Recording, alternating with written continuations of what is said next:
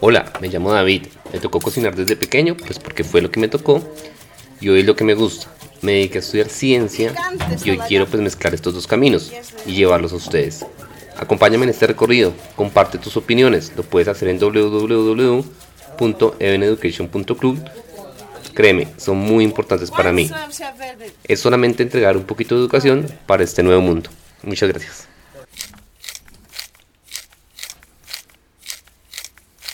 Vamos a hablar de los átomos.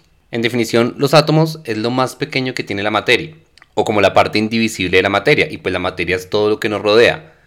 Todo lo que conocemos nosotros, nuestro celular, todo lo que tenemos al frente, pues básicamente es materia. Y la materia, pues está compuesta de átomos. Pero ¿qué son los átomos realmente? ¿De dónde salieron? ¿Cómo son? ¿Cuál es su estructura? ¿Y por qué están componiendo toda la materia que conocemos? Pues a ciencia cierta es muy complicado entender eso y es complicado entender de dónde salieron los átomos, pero pues digamos que al parecer la ciencia y pues en las teorías o en los estudios que tiene, pues lo más cercano que tenemos es el suceso número uno que fue el Big Bang. O sea, ese primer momento de singularidad donde se creó el espacio, donde se creó el tiempo y donde se creó la materia, pues digamos que lo conocemos como el Big Bang. Al parecer ahí fue cuando se originaron los primeros átomos.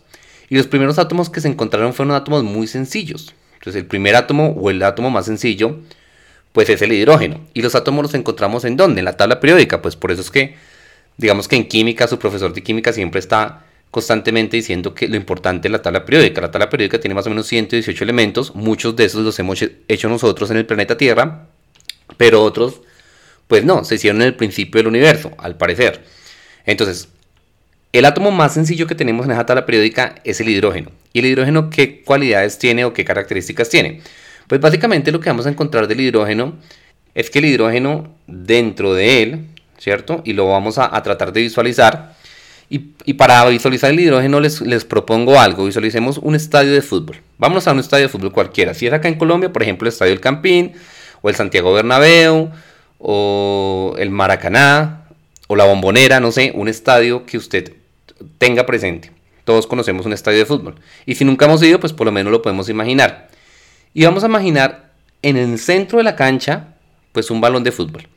Y es mucho más pequeño que eso, pero imaginemos un balón de fútbol. A eso lo vamos a llamar núcleo.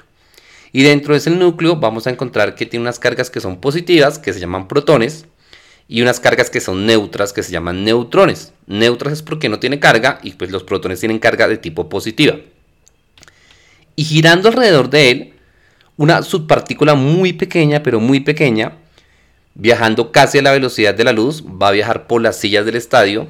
Vamos a decir que esa subpartícula es llamada electrón, que es de carga negativa. Entonces, por un momento pensemos que dentro de ese núcleo, ¿cierto? Que tiene cargas positivas, no va a dejar ir ese electrón que está volando por la última silla de ese estadio a toda velocidad y va a intentar en algún momento salirse de ese átomo pero pues digamos que esa carga positiva lo atrae. ¿Por qué? Porque en química positivo con negativo se atrae, negativo con negativo se repele. O sea que en este caso ese protón central está atrayendo a ese electrón.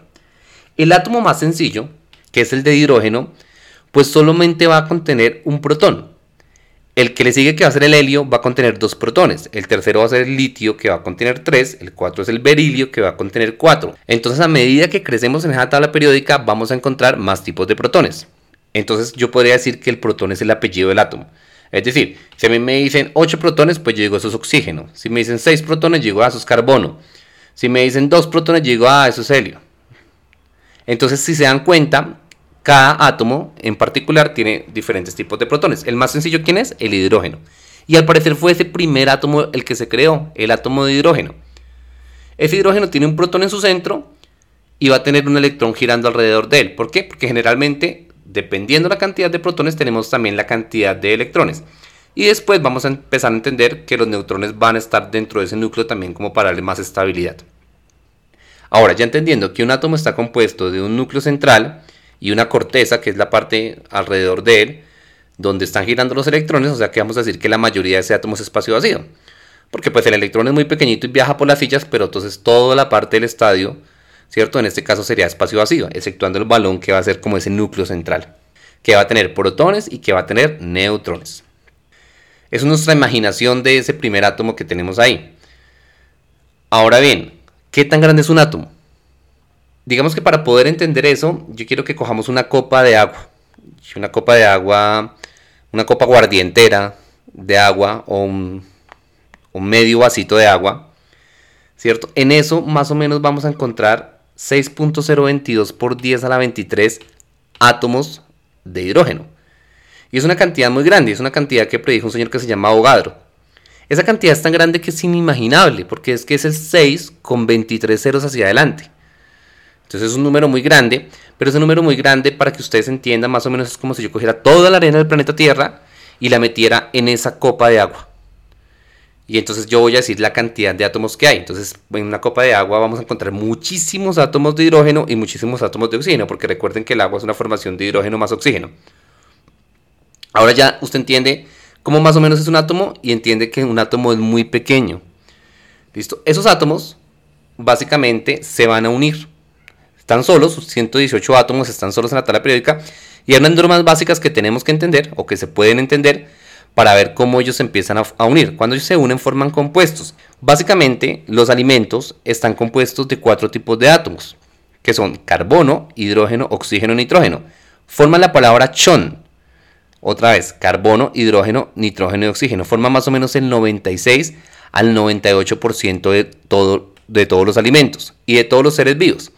Entonces no es tan complicado, lo que pasa es que esos átomos funcionan como unas fichas de armatodo, que se van uniendo y al, unirse se, forman, se pueden unir de diferentes maneras para formar diferentes tipos de compuestos. De hecho, lo que van a formar generalmente son cuatro macromoléculas o estructuras mucho más grandes, que son los carbohidratos, lípidos, proteínas y ácidos nucleicos, que vamos a ver más adelante.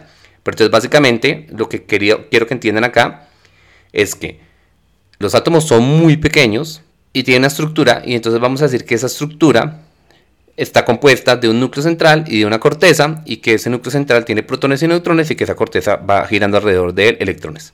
Para que vean que no es tan complicado y que los alimentos están compuestos de cuatro principales tipos de átomos que son carbono, hidrógeno, oxígeno y nitrógeno.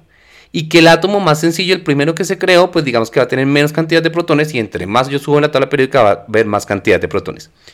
Con esto yo creo que más o menos nos queda claro cómo es esa formación de los átomos. Muchas gracias.